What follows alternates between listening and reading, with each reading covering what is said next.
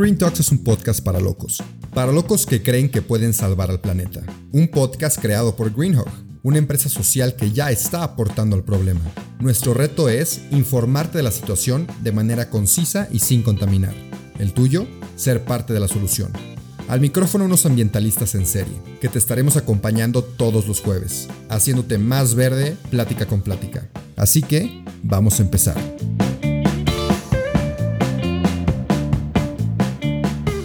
Hola, hola, mis queridos escuchas. ¿Cómo estás? Bienvenidos a otro episodio del podcast de Green Talks. El día de hoy va a ser otro monólogo. La siguiente semana ya tenemos invitada. Eh, muy interesante. No voy a dar spoilers, pero la siguiente semana hay invitada. Platico con una señorita muy capacitada en el tema de ropa, fast fashion, contaminación y todo de lo que ya hemos hablado en este podcast. Pero pues el día de hoy estás conmigo y quiero platicar un poquito de, obviamente, el cambio climático y qué contamina más, ¿no? Porque luego, cuando estás tratando de ser más ecológico, bajar el consumo de carne, o usar menos ropa, o usar bici, la gente siempre te critica, ¿no? Que, ay, pero eres una persona, no va a hacer ningún cambio. Que, pues es cierto, una persona no hace un cambio significativo. Y justamente hoy quiero hablar de qué industrias son las que más contaminan y qué tenemos que hacer, para dónde tenemos que inclinarnos para que un individuo sí pueda tener un cambio más significativo y recuerda que ese individuo puede contagiar a otros y el colectivo sí tiene un gran poder.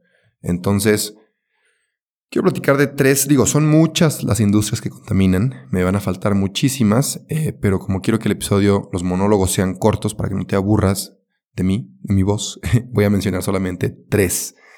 Y el primero que quiero mencionar es el sector energético, o sea, de dónde los lindísimos seres humanos obtenemos nuestra la energía para que el mundo funcione. Y se estima que la producción de energía genera en torno al 60% de las emisiones globales de CO2. Hay que recordar también que la quema de combustibles fósiles como el carbón sigue siendo el recurso más utilizado para producir energía y también pues la quema de combustibles como el petróleo y el gas por ejemplo, aquí en México usamos muchísimo petróleo y gas. Son pocos los carros eléctricos y las estufas eléctricas. Digo, supongo que más cada vez, cada día, ojalá, pero usamos mucho petróleo y usamos mucho gas. Entonces, el petróleo y sus derivados emiten un total de 8.4 millones de toneladas de dióxido de carbono al año. Y, bueno, según el informe, te digo la referencia para que no, no, lo dudes, eh, de la agencia Thomson Reuters. Y bueno, estas cifras creen que van a seguir aumentando y para como están, son insostenibles. Insostenibles. Este, y esto pone al sector energético y a la industria del petróleo entre las industrias más contaminantes del planeta. Ay, pero bueno, ¿cómo lo podemos solucionar? Ya sabemos que estos son recursos finitos, o sea que tenemos petróleo, petróleo limitado, eh, tenemos cierta cantidad de de gasolina, se nos va a acabar, ¿no? Entonces tenemos que transicionar a energías eh, renovables como la solar, la eólica, la geotérmica, la mareomotriz, eh, carros eléctricos, ¿no? Mudarnos un poquito más de ese lado. Bueno, luego hay todo un tema con los carros eléctricos que en realidad no son tan sostenibles como dicen serlo, pero si quieren platicamos de eso en otro, en otro episodio, ¿no? Eh, como que ya están las otras opciones que ya, ya, te, ya te mencioné. Y pues bueno, o sea, tanto nosotros, digo, a lo mejor es difícil que alguien compre un carro eléctrico que llene su techo de paneles solares, pero es lo, lo, que me da esperanza es que la tecnología siga avanzando para que cada vez sea más barata, más accesible, no sé, el tener paneles solares en tu casa y que más gente pueda usar energías renovables. Pero bueno, esa es la primera industria que te quería mencionar. La segunda industria te la hemos mencionado desde el episodio número uno de este podcast, Green Talks. Y es, a ver, dilo antes de que yo lo diga. Muy bien, muy bien. Es la industria textil, el sector de la moda. Confío en que sí lo dijiste. Según la ONU, el sector de la moda es una de las industrias más contaminantes y según yo y según Greenhawk también. Y es, tiene un impacto ambiental gigantesco. Lo que más se conoce es el fast fashion, la moda rápida, la producción masiva de ropa que cada vez saca más ropa, más colecciones, incluso antes de que el consumidor las pida. El, fast fashion es como que ten, ten, ten, ten más ropa, no lo pediste, pero ten más ropa. Entonces, esto requiere mm, muchísimos recursos naturales, genera miles de toneladas de emisiones de CO2 y requiere una cantidad excesiva de agua y además usan productos químicos y pesticidas e insecticidas y está la esclavitud moderna que tienen a niños y a mujeres trabajando jornadas larguísimas por muy poca paga. Entonces es un tema social también de derechos humanos. Y bueno, y con todo el tema de la globalización y el comercio electrónico y lo fácil que es con un clic comprar más ropa, eh, cada vez crece más la ropa que se compra y la ropa que acaba en un basurero, ¿no? Estamos generando más y más y más basura.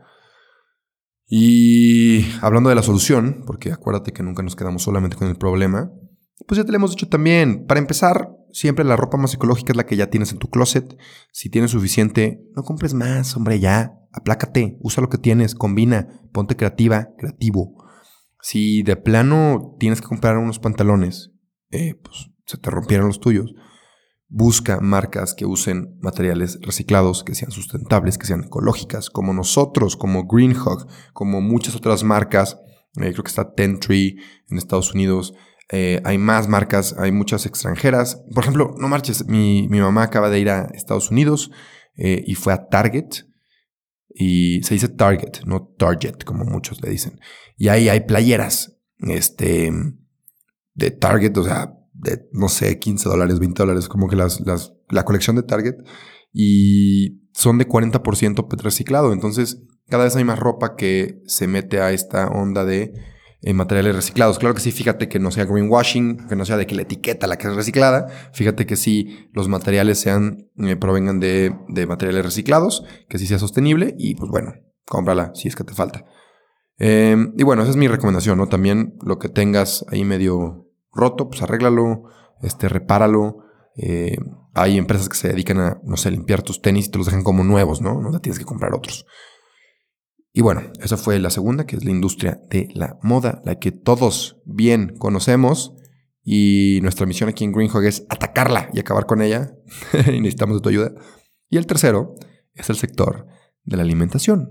Y si no, y si es el primer episodio que escuchas, yo soy Rubén, pero me dicen del plantívoro.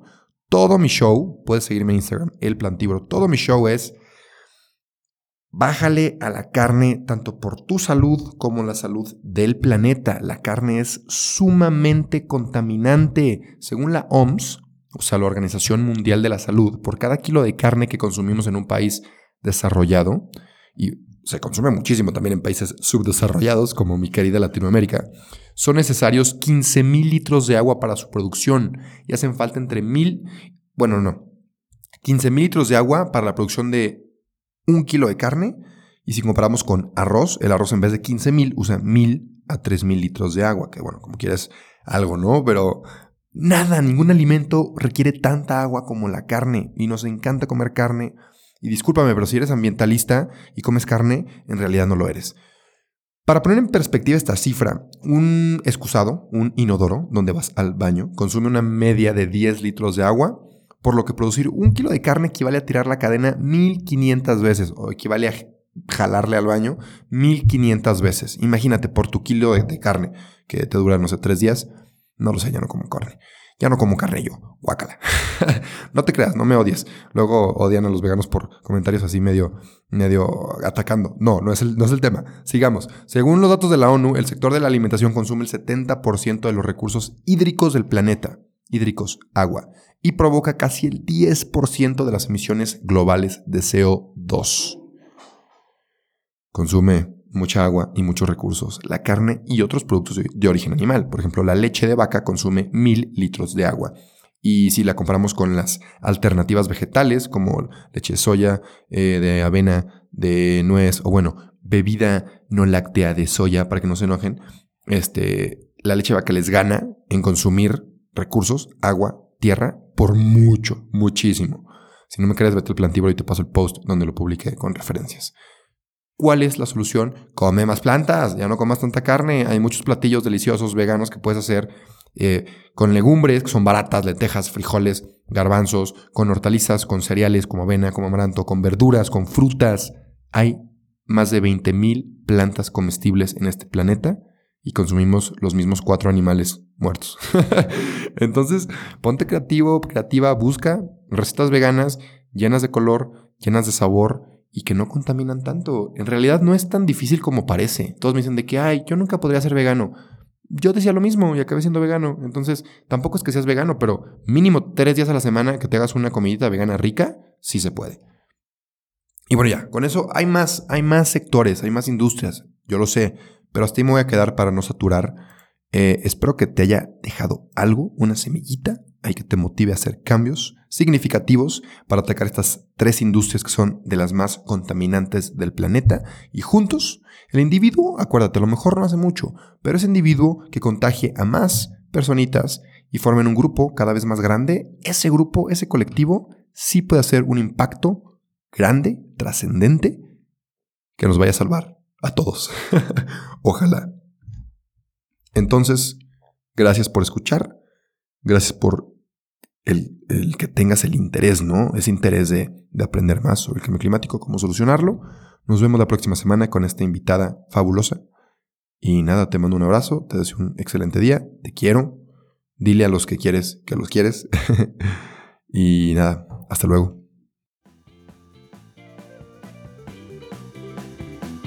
Eso fue todo por hoy, pero no te apures, estaremos de vuelta el próximo jueves en todas las plataformas. Si te gustó, te informó o te caímos bien, comparte este episodio. El planeta y quien lo escuche te lo van a agradecer. Nos vemos la próxima semana.